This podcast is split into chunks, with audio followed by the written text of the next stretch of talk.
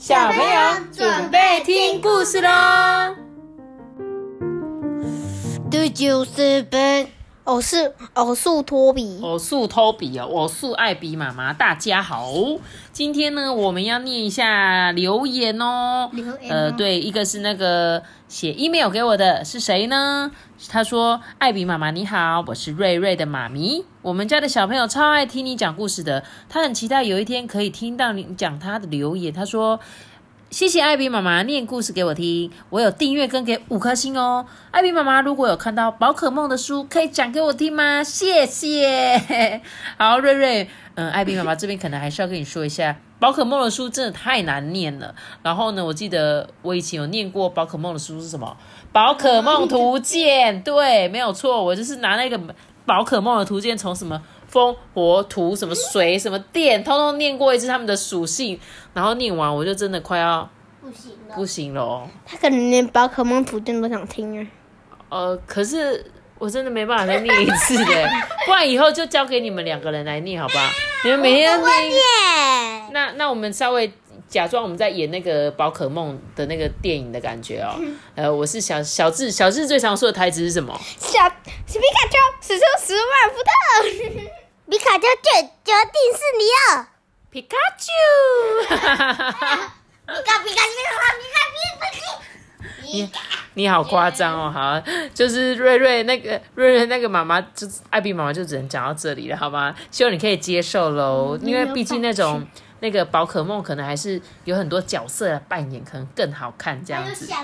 那总之谢谢你给我五颗星哦，谢谢。那另外一则留言呢，他说我们是阿飞跟糖糖，最喜欢听艾比妈妈说故事了，特别是托比跟阿班的提问哦，常常都会很有趣。谢谢你们，爱你们三千次。阿飞糖糖，艾比妈妈跟你讲哦。我爱你一万年呐、我爱你一万年，我爱他你一万年。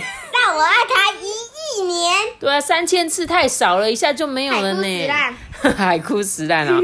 好，总之也谢谢你们给我们五颗星哦，谢谢你们，谢谢阿飞、糖糖还有瑞瑞，谢谢你。我应该没念错啦，对不对？瑞瑞，对对。好啦，那感谢大家的留言。那今天我们要讲什么故事啊？讲的故事就是狐狸阿全，阿全呐、阿转呐、阿瑞，阿瑞是谁呀、好，这应该算是不知道是会不会念出来很长，看起来是长篇故事。我们就一起来念这本故事哦。故事吧？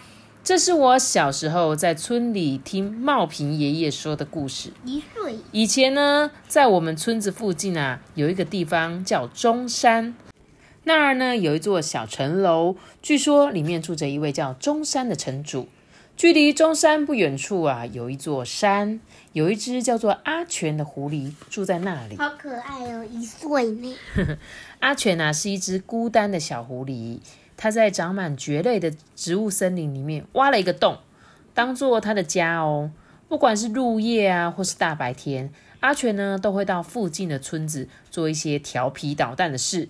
他会跑去挖番薯，诶，挖完又随地乱丢，或者在晒干的油菜纸巾上面点火，诶，或是拔走农家挂在后门的辣椒。诶，这阿全怎么这样子啊？好坏是，他是坏狐狸诶。我以对不对为他是一个很孤单，然后又很乖的，结果不是，它调皮捣蛋。欺负的那种。哦，那我们继续看哦。有一年秋天啊，连续下了两三天的雨，哎，阿全啊哪里都不能去，就只能蹲在洞里。一等雨停啊，阿全啊松了一口气，从洞里啊钻了出来。天空放晴，伯劳鸟哔哔的叫声响彻四周。阿全来到村子的小溪边啊，只见这一带的芒草前端都还挂着亮晶晶的小雨滴，耶。一直以来啊，小溪的水啊都不多，但这三天的雨量啊，让小溪的水暴涨哎。平常溪边的芒草或者胡枝子的根都不会进到水，但现在呢，却横倒在浑浊的水边呢，随着土黄色的水流浮动着。阿全啊，踩着满是泥泞的小路往下游走去哎。阿全猛一抬头啊，看见溪水中央有一个人正在忙着哎。他很怕被发现嘛，就小心翼翼的往草深的地方走去，并且在那边静悄悄的观看着。这时候啊，阿全看着他，哦，原来是这个冰石啊！冰石卷起身上那件破破烂烂的黑色衣服，将下半身啊浸到水里，用手动的那个用手动了动捕鱼的渔网。他的头上呢绑着头巾，侧边的脸颊有一片圆圆的胡子子叶粘在他的上面，呢，看起来好像脸有一颗好大好大的黑痣。过了一会呢，这个冰石啊，将渔网尾端装满东西的地方呢，从水里捞了起来。这里面挤满了草根、草叶、腐朽的木头等等。不过在这当中呢，还会看到闪着那个亮光的白色东西，那个是肥鳗鱼跟大沙梭的肚肚子肚皮。这个冰石呢，就将那些鳗鱼啊跟沙梭跟着一大堆垃圾扔进它的鱼篓里面，然后呢，再度将渔网捆好放进水里。冰石将鱼篓拿上岸。再将它放在河堤边，然后一副像要找什么东西一样往上游跑去。哎，一等冰石看不见了，这阿全啊就从草堆里面跳了出来，跑到鱼篓边。他又想恶作剧嘞。阿全将鱼篓里的鱼啊掏出来，对准摆有渔网的溪流，一一朝下游扔去。哎，每一只鱼都发出扑通的声音呢，一边跳进浑浊的水里。最后，他准备抓起又粗又肥的鳗鱼。由于鳗鱼的身体滑溜溜的，阿全啊怎么抓都抓不住。诶他一个心急，就把头啊钻进这个鱼篓里面，用嘴巴咬住鳗鱼的头。鳗鱼发出了咻的一声，用身体缠住阿全的脖子。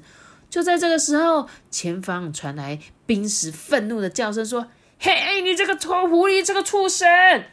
这阿全呢，吓得跳了起来，想要甩开鳗鱼，赶快跑。但是鳗鱼紧紧缠住他的脖子不放。阿全呢，只好带着鳗鱼往旁边一闪，拼命逃开。来到洞穴附近的一棵榛树下，阿全回头看，发现冰石并没有追过来。阿全松了一口气，把鳗鱼的头咬碎。好不容易松脱之后啊，将鳗鱼放在洞外的草叶上面。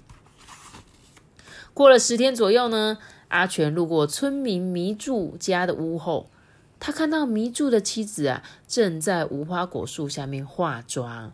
他把自己的牙齿涂黑。在路过打铁匠新兵卫家的后门啊，他看到新兵卫的妻子正在梳头发。咦，这个村子里好像有什么事哦？嗯，到底是什么事呢？是秋天的祭典吗？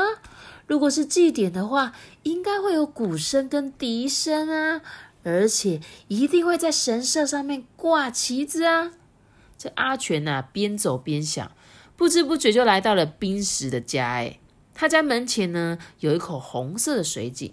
只见这一间破旧的小房子里面挤满了人呢，女人穿着外出和服，她们腰间系着手巾呢，在门口的炉灶前起火。而大锅子里呢，正煮着东西耶！啊，这应该是丧礼耶！冰石家里谁死啊？中午过后，阿全来到村子的坟场，躲在六尊地藏的背后。今天啊，天气很好诶远处城楼的屋瓦闪闪发亮诶坟场呢开满了彼岸花，一眼望去就像铺了一块红布一样。这时候，村子里传来。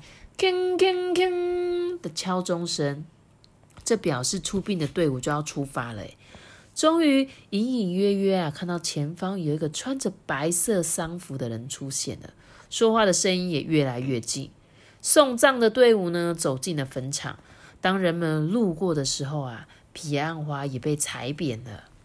阿全伸长脖子往前看，他看见冰石穿着白服，捧着白尾，他的脸平时看起来红彤彤的，像一颗饱满的番薯，可是今天却好像快枯掉了，一点精神都没有。啊，原来是冰石的妈妈死掉了。阿全啊，一边想着，一边低下头来。那天晚上啊，阿全在洞里思索，嗯，冰石的妈妈一定是躺在病榻上，说她想吃鳗鱼。所以冰石才把渔网拿出来，没想到因为我的恶作剧，把他的鳗鱼取走了，结果害冰石不能给他妈妈吃鳗鱼，他的妈妈想必就这样死了。啊，他一定是一边想着我想吃鳗鱼，我想吃鳗鱼，然后就死了啦。哦，要是我不要这样恶作剧就好了。冰石啊，在红色水井边磨麦子。一直以来呢，冰石都是跟妈妈相依为命的，一起过着很穷苦的日子。妈妈走了以后呢，就剩下他孤单一个人啦。阿全啊，从置物间的后边看向冰石。心里想说：“嗯，冰石跟我一样，哎，也变得没依没靠了。”阿全离开置物间，朝外头走去。这时候，不知道从什么地方传来了叫卖沙丁鱼的声音：“哎，便宜的沙丁鱼啊，新鲜活跳的沙丁鱼哦！”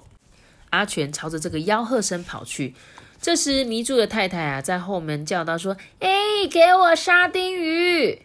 卖鱼的将推车停放在路边哦，推车里啊都是装着沙丁鱼的篓子诶，他两手捧着闪亮的沙丁鱼，进到迷住的家中。阿全利用这个空档啊，从篓子里抓出了五六条沙丁鱼，转头折回原路诶，然后对着冰石家的后门啊，将沙丁鱼扔进屋子里面，扔完了便朝着自己的洞穴跑去诶，中途他在坡道上面回头一望。看见远处冰石那小小的身影，还在水井边啊磨着麦子。阿全啊心想，为了弥补之前拿走的鳗鱼，自己总算做了一件好事。第二天，阿全在山里啊捡了一堆栗子，诶他捧着栗子朝冰石的家走去。他从后门往里面探了探，看到冰石正在吃中饭呢，但是他拿着碗，一副若有所思的样子。奇怪的是，冰石的脸颊上有擦伤的痕迹。耶！阿全正在想到底发生了什么事，就听到冰石喃喃的说：“哎，到底是谁把沙丁鱼这种东西扔进来的啊？害我被当成小偷，被卖沙丁鱼的那家伙狠狠的揍一顿。”呢？啊！阿全心想：这太糟了，可怜的冰石被卖沙丁鱼的殴打的满脸是伤。哎！阿全一边懊恼，一边悄悄地绕到置物间的门口，放下栗子之后啊，便回去了。接下来几天，阿全啊，只要捡了栗子，就拿到冰石的家，甚至不止栗子。有一天啊，他还放了两三个松茸，对，它很像香菇，可是松茸啊贵很多，哦你知道吗？松茸是香菇里面比较高级的一种品种。这样，在一个月色美好的夜晚。阿全啊，到外面溜达。当他从山中城主的城楼下方走过来的时候，发现小路上好像有人迎面走来。他听到他们说话的声音，还有金琵琶“叽铃叽铃叽铃”一种蟋蟀的叫声。阿全躲在路边按兵不动，说话声越来越近了。原来是冰石跟村民家住。哎，家住，我跟你说哟，啊，说什么？我最近啊遇到一件非常奇怪的事情。怎么说呢？从我妈死了之后，不知道是谁每天都会送栗子或是松茸来给我。哎，啊，那那会是谁啊？我也不晓得啊。每次都是趁我不注意的时候放的。哎，这阿全呢就尾随这两个人。哎，真的吗？真的啊。不信的话，你明天过来看看就知道。我让你看看那一些例子。咦，那还真的会有怪事发生哦。说完呢，这两个人就静静的向前走。家柱突然朝后面看了看，阿全吓了一跳，哎，缩起身子停住脚步。家柱呢，并没有注意到阿全，继续快步的向前走，来到村民吉兵卫的家门口，哎，两人一块进屋子里面，屋内就传来。叩叩叩叩叩叩叩，敲木鱼的声音。窗纸映照出里面的灯火，上面有个大光头的影子在晃动。阿全心里想说：“诶，好像有人在念经。”诶，在井边蹲了下来，他就在旁边偷听嘛。不久之后，又有三个人结伴进了吉兵卫的家，屋子里面就传来念经的声音。阿全一直蹲在井边，等屋里的人啊把经念完。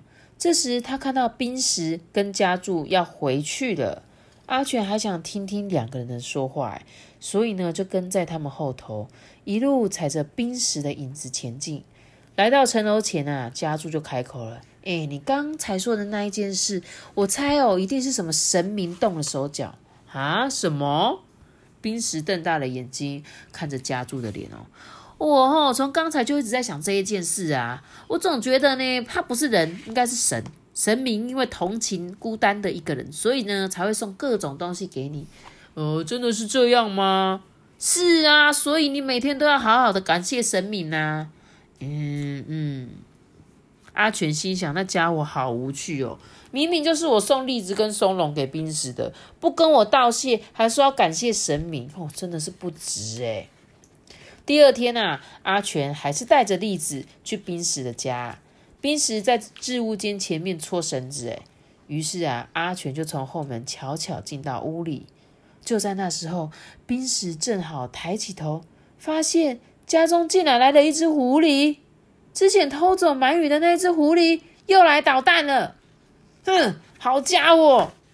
冰石站起身来啊，拿出挂在仓库的火枪，将火药塞满，然后蹑手蹑脚的朝正要走出大门的阿全靠近，对着他嘣拍了一枪。阿全啊，应声倒地。哎，冰石跑了过来，他环顾家中，发现地上摆了一堆栗子。天哪！冰石惊讶的看着阿全。阿全是你吗？每天送栗子给我的是你吗？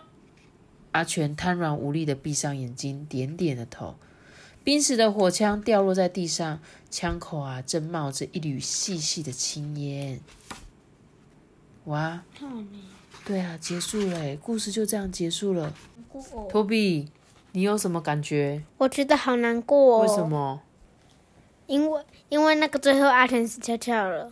对，阿全死掉了。应该还有下集才对啊。没有，他没有下集了。他其实就是一个故事。那阿班，你觉得呢？我觉得很孤单。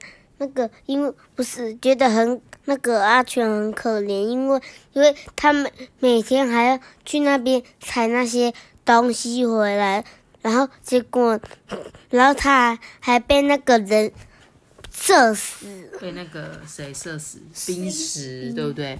其实你要说他可怜吗？其实就一开始阿全就是做错事嘛，所以那个冰石对他第一个印象就是这个捣蛋的狐狸。虽然阿全他其实后来他就是很愧疚，对不对？他就开始每天想说啊，这个人跟我一样，妈妈也死掉了，然后都是因为我害他。把那个鳗鱼弄掉，就他妈妈没有吃到就死掉，所以他就很愧疚，他就想说好吧，不然我就赶快每天送一点东西给他，送一点东西给他这样子。